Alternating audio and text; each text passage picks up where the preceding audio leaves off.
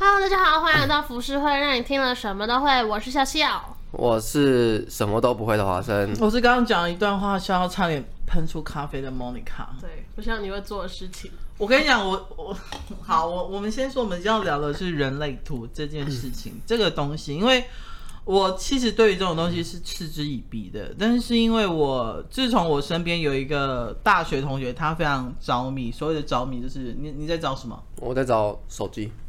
好，你先继续。好，我找一下手机。就是说他很着迷，他的着迷的程度就是可能只要看到，因为人类图其实是每天都会有的东西，你就像是星座一样，或是黄历，真的他会每天都会给你一些。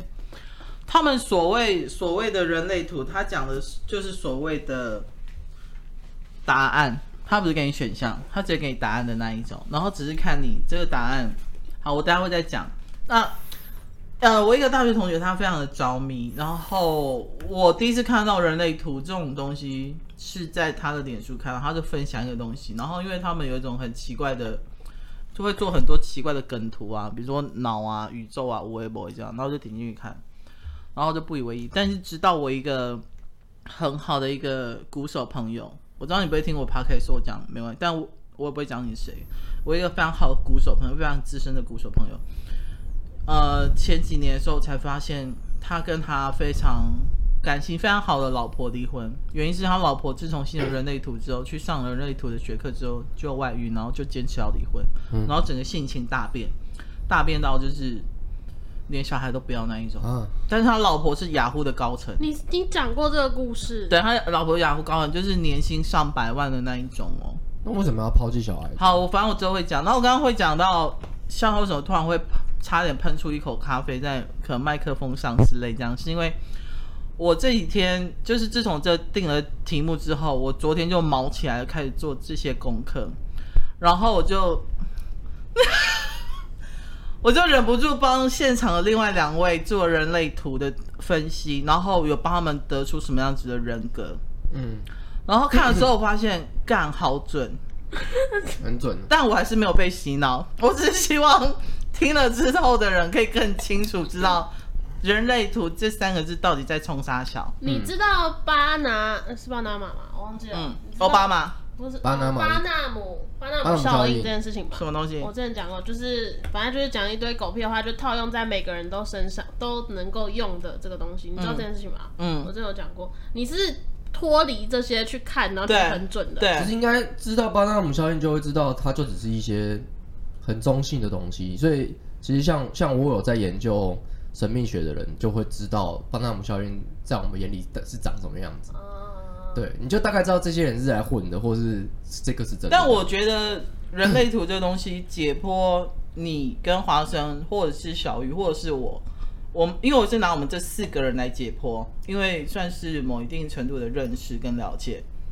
我觉得他所谓的关键是真的是完全命中，嗯，百分之百的没有偏差，哦、然后我就觉得，嗯，神奇。但是我要先讲它的起源，它的起源我就觉得很剥削。当我看完它起源之后，我就本来不想往下看，对不对？你知道它的起源吗？好，大家都不知道，对不对？好，我先起源呢，这人类图是三十多年前有一个加拿大的一个男子，他叫 Raoul 吴，好，他叫吴先生就对了。然后有一天呢，他去西班牙的小岛上生活，然后他突然间受到了灵性的进入。但在讲这些东西，被鬼干了。在讲这些东西之前呢，我要先讲，我要先花一点小篇幅介绍一一位这个创办人，他长这样子，就是一个阿伯，就对。嗯。然后呢，他是一个出生在加拿大一个中产阶级的一个家庭当中，反正他一生都很平顺。嗯。他还他还曾经当过广告经理啊，杂志出版商、媒体制作人。但是在某一天的早上呢，他醒来之后，他毅然决然决定，他想要离开家人，离开原本的生活。他那时候还没有收到任何的感召跟灵的进入。嗯。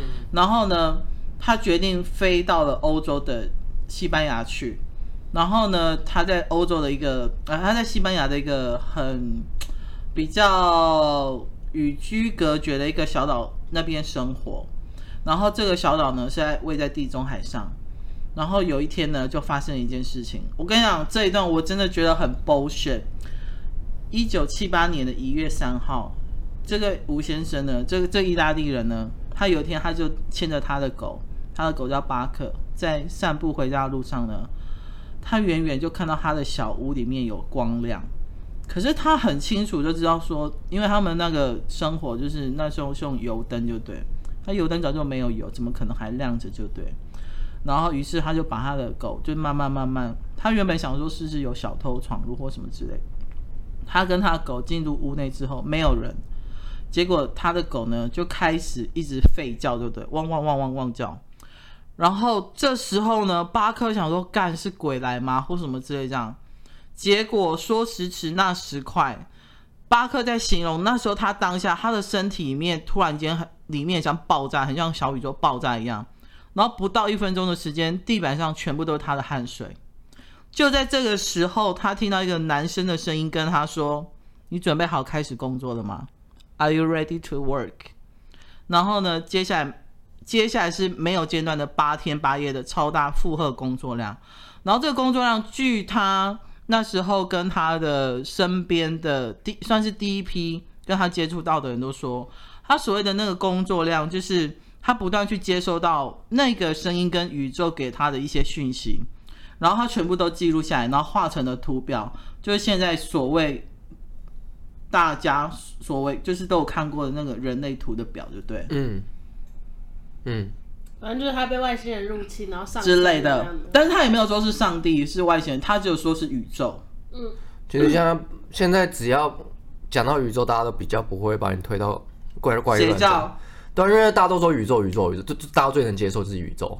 对，然后，啊、然后自此之后呢，他他那时候是跟大家说，他把自己定位成呃人类图系统的传讯者，是宇宙要给他的。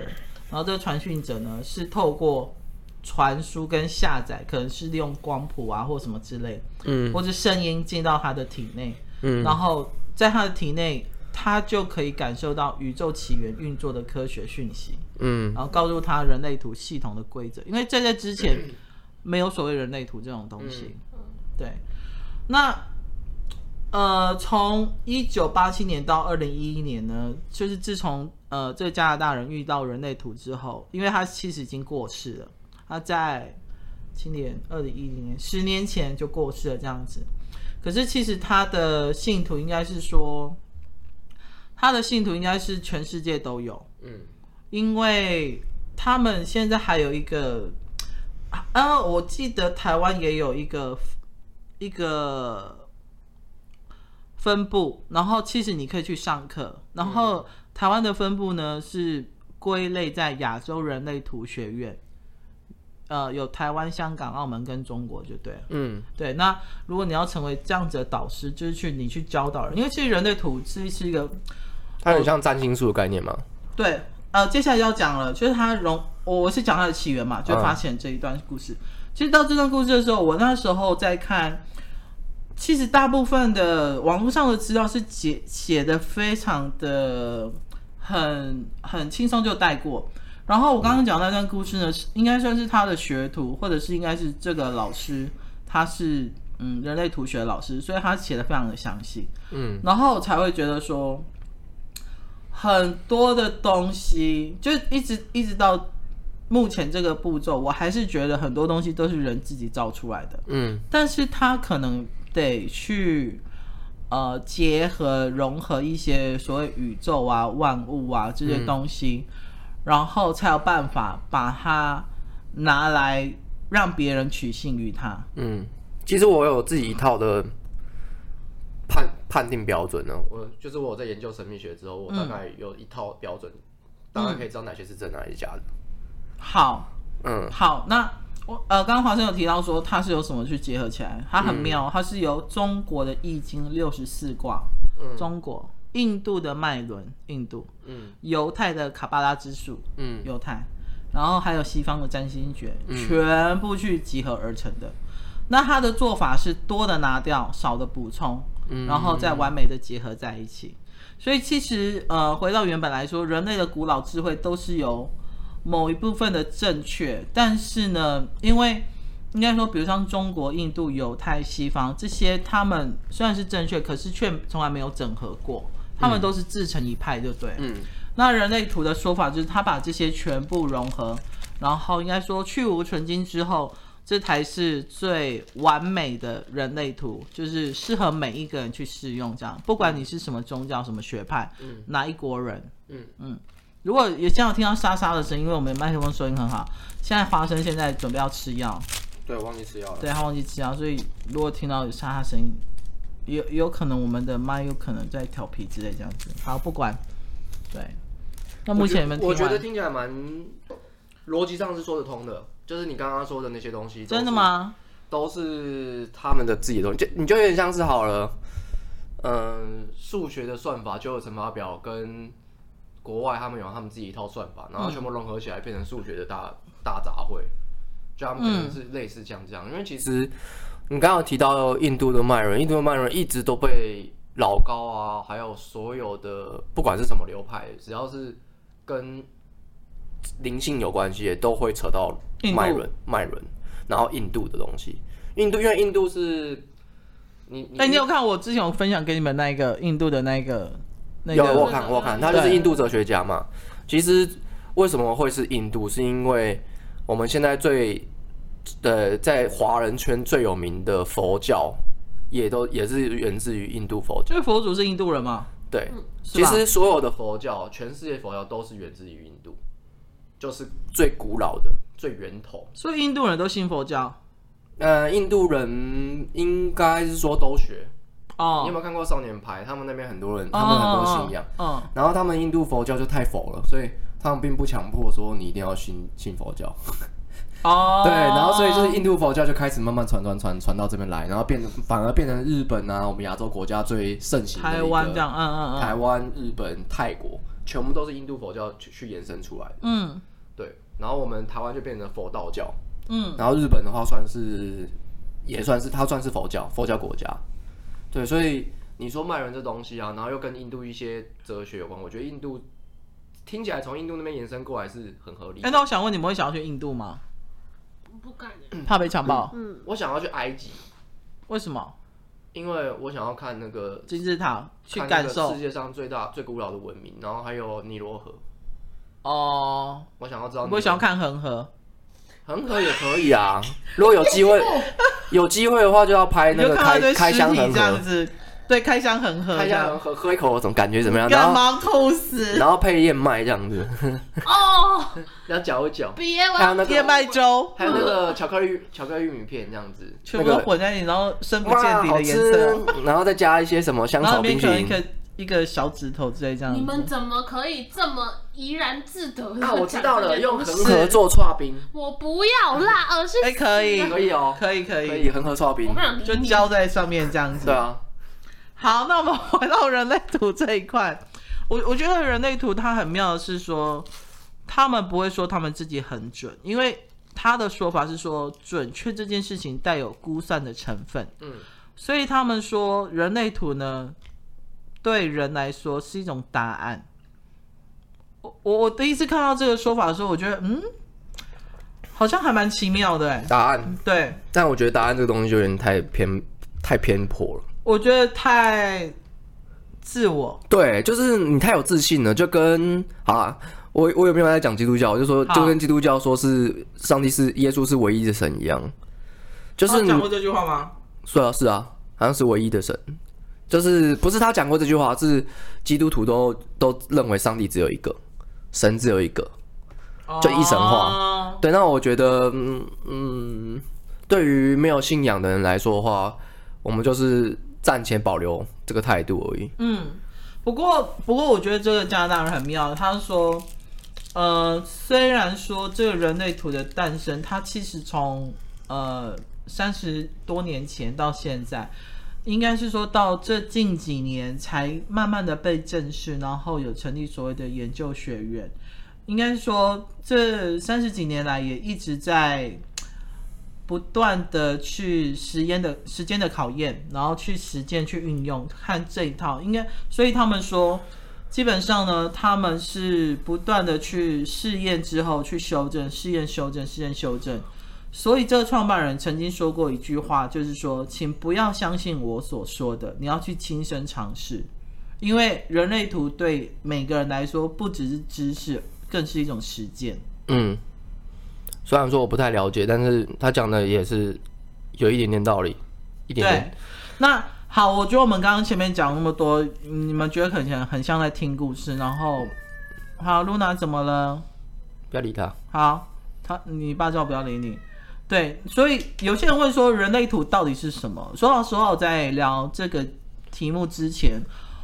我会想要聊，是因为，嗯，时不时除了，呃，在脸书上看到有人分享之外，然后，就像我刚开头有讲的，就是有，我有朋友的婚姻也是因为另外一半，然后去上人类图学这件事情，然后搞得妻离子散这样子，然后我就觉得是一个很妙的东西，然后可是我发现我身边好像也。其实没有很多人在谈论人类图这个东西，嗯，但是你你在网络上好像却很容易时不时看见这样。好，所以人类图到底是什么呢？这边有一个比较官方的说法，他说人类图是一张地图，也是你人生的使用说明书。那呃，怎么样去善用自己的天赋才华，好好跟这世界互动？更重要的是，每个人的内在都有独特的引导系统，足以协助我们做出正确的决定。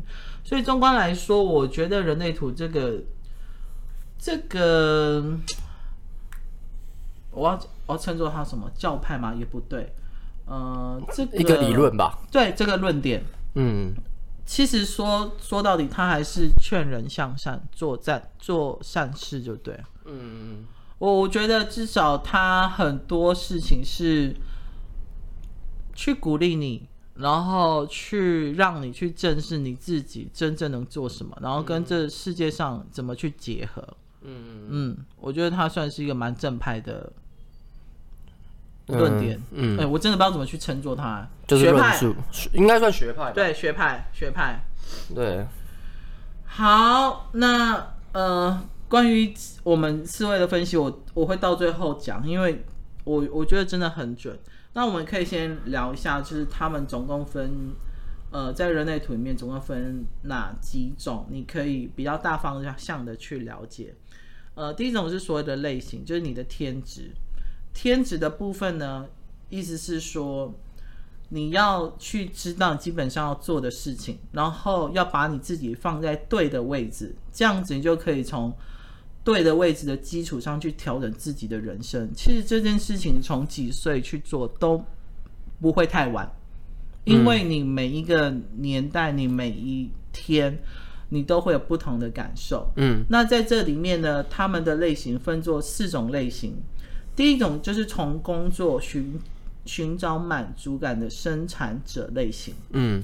然后第二种呢是等待机会帮助跟管理的投射者，嗯，第三种类型是以个人主义影响他人的显示者，嗯，然后第四种就是中立的反映事实的反应者，嗯。嗯，其实我之前有测过，你有测过，但我忘记了。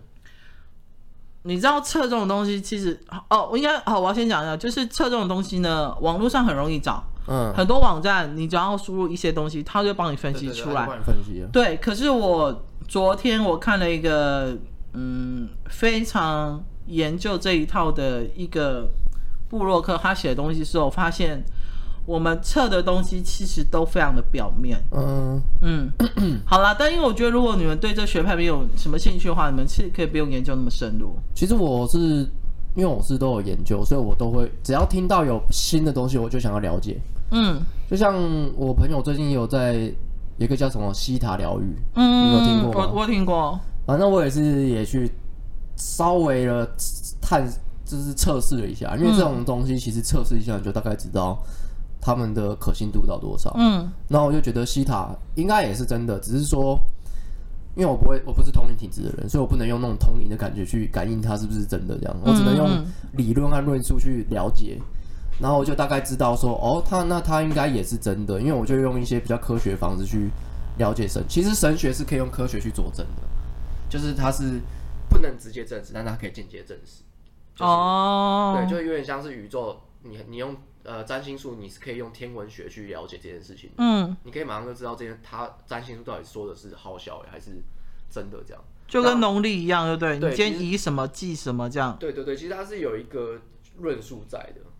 哦。那我不知道，因为我没有研究人类图，所以但是人类图之前我朋友好像蛮蛮沉迷的，然后他们也让我去上课，然后他们就说人类图是国外的爸爸妈妈在教小孩子的时候就会用人类图来看一下小孩子什么。对，我发现人类图在国外其实非常的普遍。对对，人好像国外。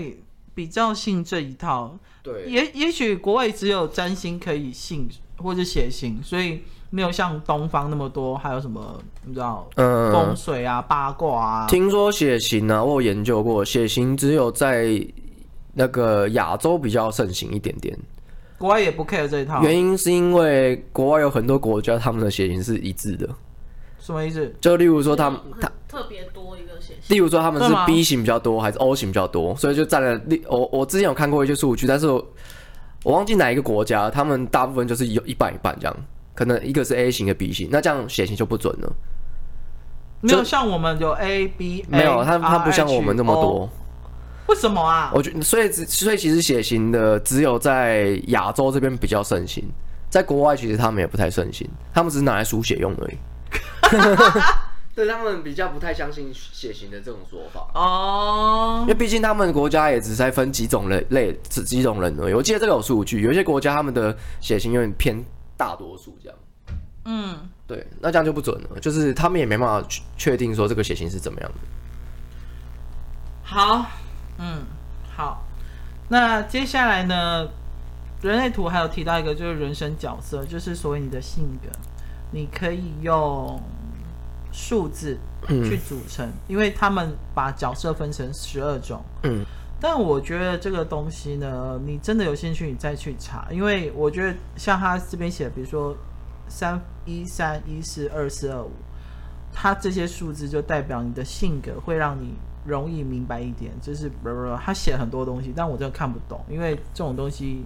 你还是得做功课，但因为我基本上我不是人类学这一派的，不然你拿你直接拿我我的例子出来讲啊。你刚测完？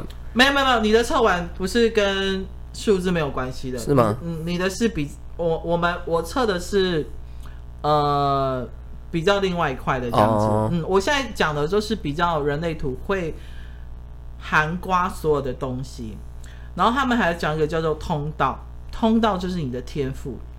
就应该是说，如果当你了解你自己的天赋的存在，你就可以有意识的运用它，并不断练习。有点像说，比如说我今天会会玩魔术方块好了，嗯，当我是玩魔术方块的强人，你我知道我的天赋就是我可以在十秒内解开最难的东西，我就是不断的去练习，然后去运用，把它强大，对不对？嗯，那。天赋方面呢，他把它归成归类成人类总共有三十六种天赋，但但这三十六种天赋呢，不见得你在一生当中你可以全部都开发。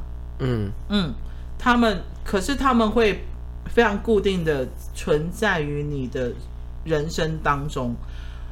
不过要怎么会去开发呢？我觉得那又是另外一回事。反正他们就是定每个人有三十六种天赋，就对。嗯，那每个人拥有呃，哦，游戏角色。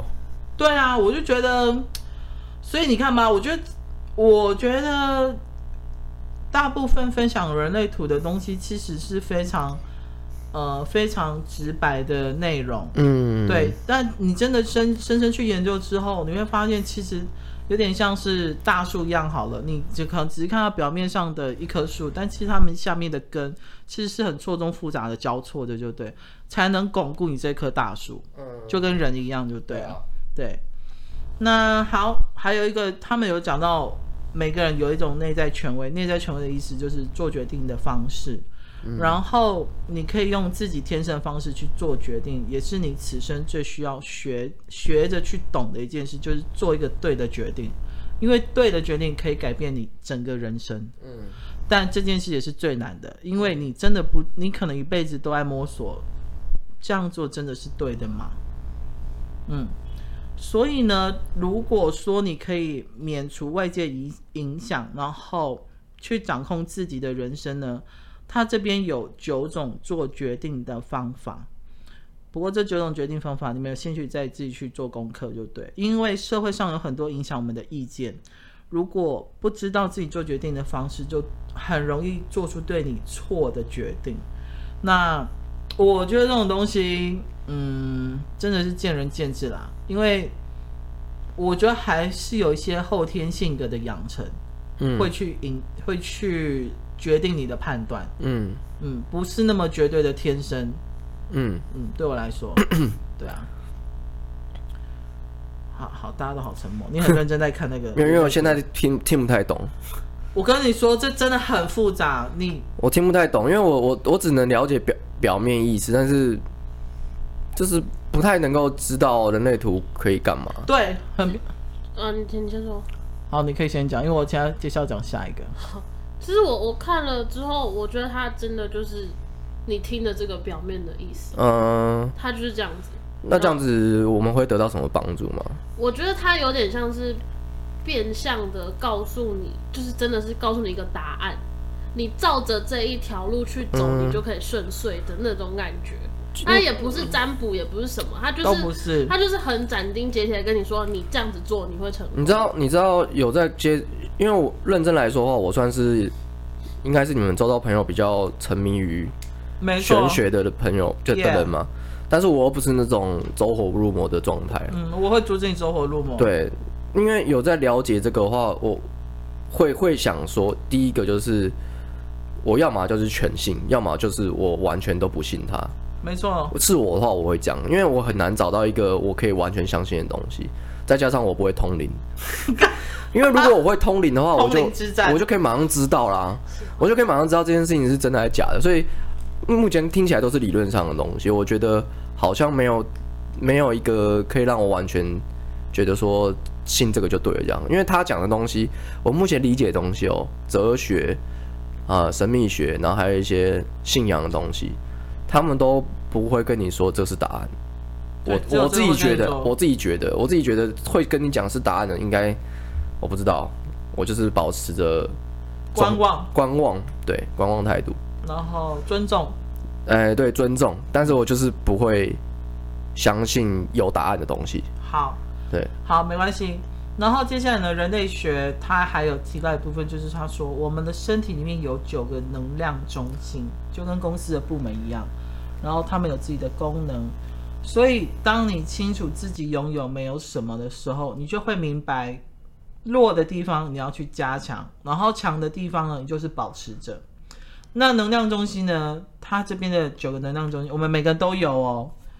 它这边有讲得很明白，第一个叫荐骨，荐骨就是推荐的荐，荐骨。他说如果没有荐骨的你呢，其实不强于长时间的工作。听起来蛮符合人体工学的。靠腰，就是你没有一个部位嘛，你就不能一直在那边工作。对。然后他说第二，我们第二个能量中心呢，叫做直觉。嗯嗯。然后第三个呢是意志力，嗯，第四个是情绪，嗯，第五个是头脑，第六个是逻辑，嗯，第七个是居中心。好，居中的三小我不知道，怎么感觉上很像中医哦？对啊，中医好像就是走这排的。第八个是根部中心，第九个是喉咙，嗯，所以我我觉得他这一套可能比较是朝中国风那一块，嗯，因为我不跟你讲，他有结合中国、印度，然后。你知道对对对对，因为其实你只要扯到印度，应该跟东方的是都有关系。嗯嗯嗯嗯嗯，对。然后最后他有提到说，人类总共有一百九十二种命运。好，一九二这个理论哪里来？我也不知道，也许是那个创办人他他想到第一百九十二之后，他想到一百第，他可能排不出来了。对，他排不到第一百九十三个命运了，所以他的意思是说。当你了解你的命运之后，就知道你要来做什么。他说：“我觉得他有点像天命论。他说我们天生就像给予了任务一样，要活出一早定下的命运。”嗯，对，所以我觉得他非常的，他是那种很绝对派的。那，呃，这就是为什么有些人是老板，因为他的能量就是当老板的能量。嗯嗯，这句很干话。那为什么有些人总是在尝试呢？因为人生充满危机。他最主要的能量就是喜欢收集亲身的体验，嗯，所以他会不断的去碰撞、去尝试、去失败、去被挑战，嗯嗯嗯，好，听起来都还算就是人格分析的感觉。好，那我觉得最后来讲到，大家只要是做工去搜寻人类图学，最容易被区分出来的四种类型，分别是显示者。显示生产者、投射者跟反应者。嗯，我要先来讲笑笑。嗯，我觉得很准的是一些 keyword 让我觉得很准。你是属于能量型的生产者，他这边的意思是说，所谓的生产者并不是生来就不停的工作，生产者的意义在于产出，而且有强大的执行能力。那呃。当你找到跟你的热情产生连接的事物，你的投入的专注努力，会让你的生，会让你这个人就生产者成成产生出成就感。可是，如果当你承接了不喜欢的事情，你的强大的动力跟专注力都会消失，而且会感觉受挫跟挫折，导致你对你自己的潜力茫然无知，而且你。但在这一一切的过程当中，你曾经试图去模仿显示者，显示者就是小玉，而感到沮丧。所以呢，当你当你的角色开始蜕变之后，你会去放弃发放弃你原本的那一块，然后你才会开始去学习回应。回应的意思就是说，你会去跟自己想说，你真的想要做什么，然后成为。你的生产者只是一个初步，你接下来新的角色会变成一个建造者。建造者的意思是说，你会帮你自己新的人生逐渐开启，然后会有你新的自己的能力产生。空空空！哎，我要先跟你拍手，你好用功哦！我真的很用功哦。你这东西是你自己慢慢查翻译回来，对，然后融合。那你好猛哦！我看的东西超级表面呢。我知道。所以你在空什么？没有啊，小矮人啊，他就是小矮人啊，在挖矿啊，坑坑海后。哎、欸，我跟你说，哦、因为这，我跟你讲，这其实这这四大的类型是我们每个人都，你 Google 得到，你也 Google 得到，任何人都 Google 得到。可是你要去做很多，因为大部分都显得很，要么就字很多，嗯，要么就不要再写沙小，然后写很多废话这样子。可是当你去看的。比如说你是生产者，我就不只会看一个生产者文章，我会看很多个生产者文章。对，一些人类图学，他们真的研究很透彻。我不断的点进去连接，不断点去连接，我大概点了三四个连接，嗯，一直去看看看看看，然后找出。我跟你讲，因为我在看的时候，我都在想说，这个人到底适合你，还是小雨，还是华生，还是我？我都在想这件事情。可是当我看到一些 keyword 的时候，我就发现这个人就是你。嗯，你好用功哦。但是摩卡应该也算是用。不不了解的角度去搜寻我们的影子，嗯，有点像这样概念，嗯嗯嗯，因为对，所以才会有点有点算是量身为你打造的，对对对这样对，因为你你我等下讲华生的部分，华生的部分就完全不适用套在你手上，嗯，因为你完全不是这样子的人，嗯，你就是一个一开始就是苦力啊，就是。对啊，应该就是努力啊，然后后来发现自己的天命之后，然后就觉得很很很痛苦，所以你想要盖自己房子这样，然后盖房子就发现自己有新的能力了。而且他在痛苦当中，他一直其实想要模仿他身边成功的人，嗯，但他发现他模仿不了。嗯，所以你的你的专长很明显不是模仿。对，对我我的我的专长是 这是什么？努力。是打 game，华生，没有华生已经帮我找到我的另外一条路啊。什么路？远行。对啊。哦对啊。对眼型。哦对啊。到二零一一年可以看到你，你知道你的那一面。对。能力能量太太溢出来。我刚刚等 Swag 找上门的时候你就成功了。好的，我跟你说我就等这一步了。好。台湾第一个就是我了。好，没问题。YouTube 转转那个 Swag。对，转 Swag。你可能是第一人。好。对，好，我接下来讲华生。华生呢，你是属于非能量型的反应者。反应者的意思是说呢，你的能量中心全部都是空白。我刚刚讲到了人类的九能量中心，你的全部都是空白的。但是因为空白呢，所以你才能够不断去接受其他你身边人的能量，去反照出去，再射回自己的心里。这九个能量空白图呢，你才能慢慢去规划你心目中所谓真正的蓝图。所以你只能靠他人去了解到别人在别人眼中你是什么样子的人，然后过着你自己的人生。我还没讲完哦。也就是因为你的九个能量中心都是空白的，所以你很容易被其他人影响嘛。他有给你一个建议是说，你应该要去学习放下别人投射过来的能量，退后一步，然后给，应该说你应该呃站到一个第三者的位置来看你这个人，去看看你自己的空间，然后去反思你在这。目前为止所吸收到的人事物的反应、回应之后，靠着静坐跟冥想，让你自己感到愉悦。因为静坐跟冥想可以帮助你去沉淀、反思，让你重新找回你自己。还有一件事就是，反映者就是你不一定对自己或别人有兴趣，其实你是一个对自己。影响力也没有多大兴趣的人，简单讲，你就是一个无感的人。可是你比较在意的是，我今天是谁，或是我今天过得怎么样，然后去反映到说，我每一天到底要该做什么？因为这个潜能是在于说，因为你就是，该谁打给我？好，场上我先挂掉。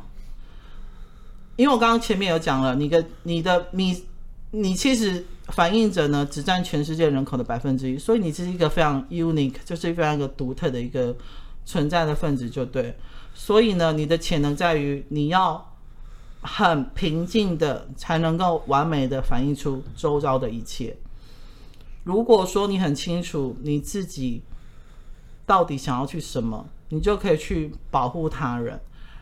同时呢，你也可以激发他人的潜能，让别人看见没有看见的。所以反应者是指反应者，他其实是一个非常很很少很少，等于说你呃，我们我我我可能九个能量部门都有在运作，笑笑可能都在运作，只有你没有在运作，因为你可能一生下来就是什么都没有。啊，我就是白纸麻瓜。对，你就是白纸，所以你从小到大，even 到现在，你可能也都是吸收外来的东西，去慢慢去塑造成你九个能量中心中的理想的样子。嗯，对，听起来蛮准的，听起来是真的蛮准的，就感觉上好像我所学的东西也真的不是我，我不是我自己自发的。对，然后你可能也不会去 care 说。呃，我到底能够影响谁，或者是我我我我到底是想要变成什么样子？你不会去 care 这件事情。嗯嗯，好像是诶，他还直接讲到冥想这件事情。对，还蛮。我跟你说，是他真的有写到，他就写说，静坐跟冥想可以让你感到愉悦，所以你要一直去持续这件事情，才能够让你重新找回你自己，而且不能够间断。嗯，对，我觉得有点像在练功的感觉，就对。可是可能。你不知道你在人生什么样子的阶段才会领悟到要去做这两件事情，你才能够达到一个比较平衡的位置。听起来这个反应者很苦哎、欸，就是苦行僧啊，所以他说才是超苦的，全世界人口百分之一，因为这种人很少，而且他会比较辛苦，因为他可能在找到调试自己的方式之前，一直在接收其他人的资讯，不断的接收，不断的接收。我也算是真的算蛮白纸的，嗯，就我现在最近在研究这些东西，也真的都是像你说的，就是一直在去看别人在做什么，然后觉得这样好像适合我，在这个这样好像适合我这样，嗯，然后我觉得我现在真的有慢慢找到这样的方向，然后然后你刚刚说那个冥想静坐，我们等下会聊，等一下会聊，所以我觉得这个这件事蛮悬的，嗯，我我跟你说，我我今天来你家这跟你聊天之前，我。不知道你已经开始看 Netflix 的那一部，因为那一部我也有放我的片单里面，对不对？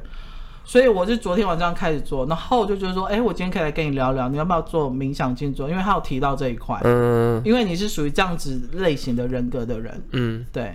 我一直在做啊，我其实一直在找冥想这件事情，我我我一直不知道冥想是什么东西，嗯，但我去年就一直在找寻这件事情，嗯。对，然后后来就间接的知道其实冥想应该是怎么样。好，对，好，我跟你讲，接下来我讲小玉，我觉得小玉的更准。我到时候会讲我自己的。小玉的呢，他是显示者，他的主题呢就是愤怒。我还没讲完，我还没讲完，在内心的愤怒。但是平和和平来说，对显示者是最深层的渴望。平和对显示者来说是一种状态，这种状态就是不要再去抵抗。应该是说，虽然说他散发出来给人家感觉是比较愤怒、比较呃愤世嫉俗的，可是其实他深最深层的渴望是 peace，就对。然后对显示者来说，他其实应该要去很。很认真的去看待他那一条渴望，peace 呢就等于不再抵抗，这两个是画上等号的。显示者呢，不要再用头脑去主导他的人生，他才能够因此去获得和平，然后他的内在才能沉着跟静止，尤其在灵魂层次方面，可以去维持安静还有和平的品质。因为这样子呢，他们也才能得以独自去放手，做自己想要做的事情。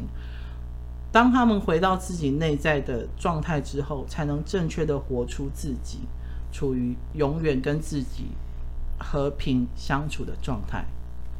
讲完了，我跟你说，显示者也很少，显示者他嘛就是大好就是大坏，你呢就是无我。我是无我，对，但是显示者像小玉，他是大好大坏。那你看小玉在呃停止当 YouTube 之前，他就一直处于在比较愤怒的状态，就是他没有很认真的去正视他内心，他其实最深层，他想要不要再去抵抗，不要再去打架就对了。可他办不到，因为也许他他还没有正视到这一块，也或许他还没有想到。做 YouTube 这件事情对他来讲一直是一种伤害，就对了。对，嗯嗯嗯，这他就显示着。因为我觉得他现在的状态是呃最好的吗？对，就你认识他到现在、嗯、最好的状态。因为他跟我不一样，他不是那种像我从小到大就是想当明星、想当呃公众人物的人，所以他当 YouTuber 完全就是因为工作，他想赚大钱。嗯所以对他来讲，YouTube 就是一个工作。对，我觉得他应该其实是他没有想要当名人。嗯，他应该蛮折磨的，我觉得啦。他本身的性格一直在拉扯。嗯，应该也不太是这种人，就是为了要这工作，所以才把自己塑造成这种人。嗯嗯。可是，就我觉得，以他现在目前的状态，是我我觉得他是很舒服的，即便他可能在工作上会遇到一些挫折或什么之类的事情，可是他都是很。平滑的去处理，然后去度过一些难关，没有像之前可能会危及生命之类这样子。对对对对，嗯嗯，还还行啦，还行，可以，还行，嗯、还行。那接下来就是你的。好，我自己呢，我是属于投射者。他这边讲说，投射者呢，他有领导、管理，还有行政的一些才能，就等于说纵观全局呢。就是可，就是我什么都能做就对。可是呢，我有一个最大的缺点，就是我比较没有办法主动去发起做什么事情。我比较是属于那一种，当你有求于我的时候，我会一加一大于二。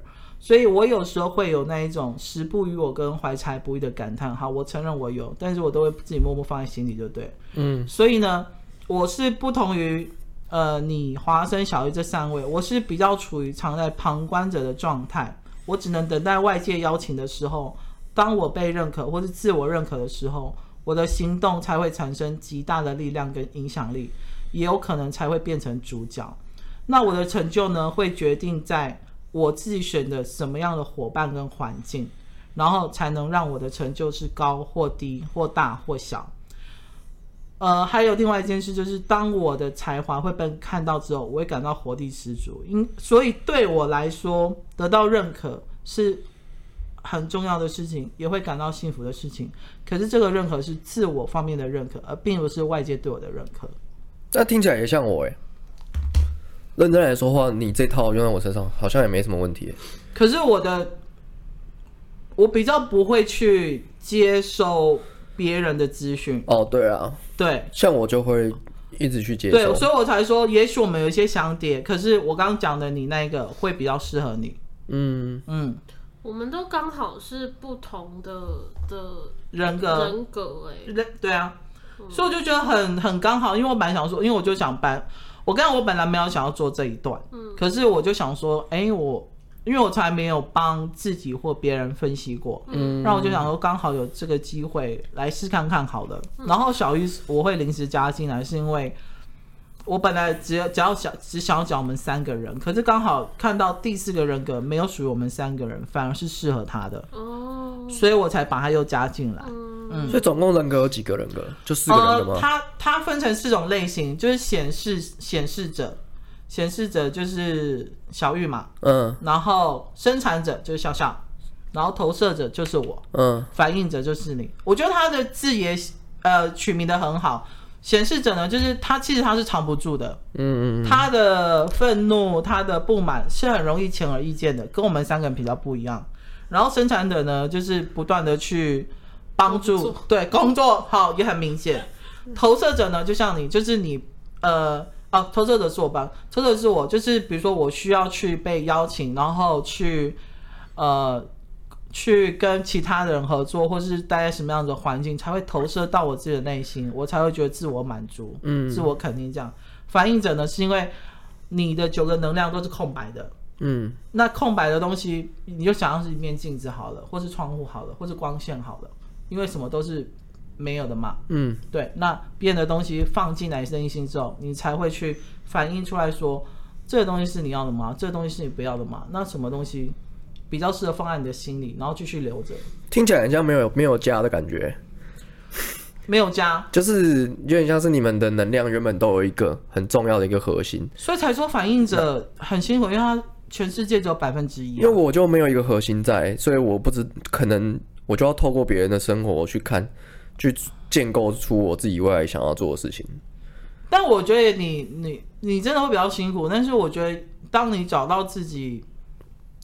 要的东西之后，因为你也也许有些人是一辈子在尝试，然后也许有些人很快就找到了。嗯，所以他来说，经经经过静坐跟冥想，你先让你的心情去平和下来，你才会知道，因为你可能每天很多的资讯，很多人给你的建议，很多人在旁边出出入入这样子。嗯，所以你不知道到底你什么是要的。如果连你自己都没有先。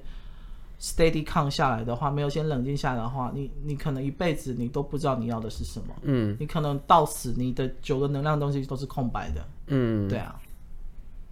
哦，到死都是空白的。有可能。嗯，对。听起来很痛苦。也不会痛苦啊，你。听起来很痛苦啊，就是有点有点像是，就真的是苦行僧。比较没有目的的感觉，就是经要经历过，例如说他要经历过别人人生所经历的事情。可是换个换个角度想哈，如果是比较为以正面的角度看，就觉得哎、欸，至少我可以创造一个属于自我独特的。我不是一天生就被命定的。嗯嗯，对啊，这也是你你就是不用那么悲观的去想，你可以以比较正面的方向去想说，至少这九个能量中心，我要用什么样的颜色？你有看过《灵魂急转弯》吧？嗯，对对对，这部电影就是你可以决定你到底是要怎么样的九个能量，然后去帮助你去塑成你这个。说明就是那个二十二号啊。你是啊，可二十二号到最后也是有找到自己啊。就是二十二号什么都知道啊。对，他什么都知道，他就在你看他他里面有一幕不是？他唯一有一点就是不知道。对，就是只有那一点。对，只有那一点不知道。可是他到最后还是靠别人找到，所以你就是二十二号。对啊，我应该是要靠那一个人。所以，我就是哦，难怪二十二号就是唯一的那个。对啊，嗯，那你就这样子。难怪我会一直被否定，因为其实我其实二十二号那个那个后面那个，嗯，最后变成迷失灵魂那边，嗯嗯嗯，那段我整个就是怪物那边直接直接爆哭哎、欸，因为就很像我变怪物那一刹那，就是一直被否定，一直被否定。我知道，我知道。对对，但是当然电影结局是好的啦。对，电影结局是很好的。所以，我希望也可以反映在你的人身上，这样子。嗯嗯。好，我们今天聊的人类图呢，嗯，我觉得有兴趣的大家可以去玩一玩，去了解一下，但不用太沉迷，因为，呃，沉迷之后可能真的会，我我觉得学派跟宗教都是这样子，就是当你找到跟你同一个频率的人之后，你会觉得，哎、嗯欸，他懂我、欸，哎，他真的了解我，这样子。可是你要想一想，真正了解你的人是一直陪在你身边的人。嗯，我要讲的就是我那个鼓手的家庭的故事，就对了。对，真的不要为了任何宗教信仰、任何学派、任何教义去背弃一直在你身边的亲人。对，因为其实除除非说你是透过信仰中央突然了解到你的生活是一团一团糟糕，那那就是另外一回事。或者是你突然了解你根本不适合婚姻生活，对，或者不适合有伴侣的生活。嗯，我我觉得那也都 OK，但是我觉得就是好好的解决。对，不要不要用不要全部都推给宗教或推给这些信仰。没错，没错。嗯，好哟，我们今天哦，今天也聊到五十分了。好，对啊，不知不觉聊那么久了，上了一课呢。嗯，我觉得还蛮妙，就是我我做这些功课之后，突然觉得，嗯，好，就这样停了。嗯，我不想要再了解更多，就这样。那你就是标准的那个，点到为止。对，嗯，因为我不会走火入魔。你不想要吸收，好，拜拜，拜拜。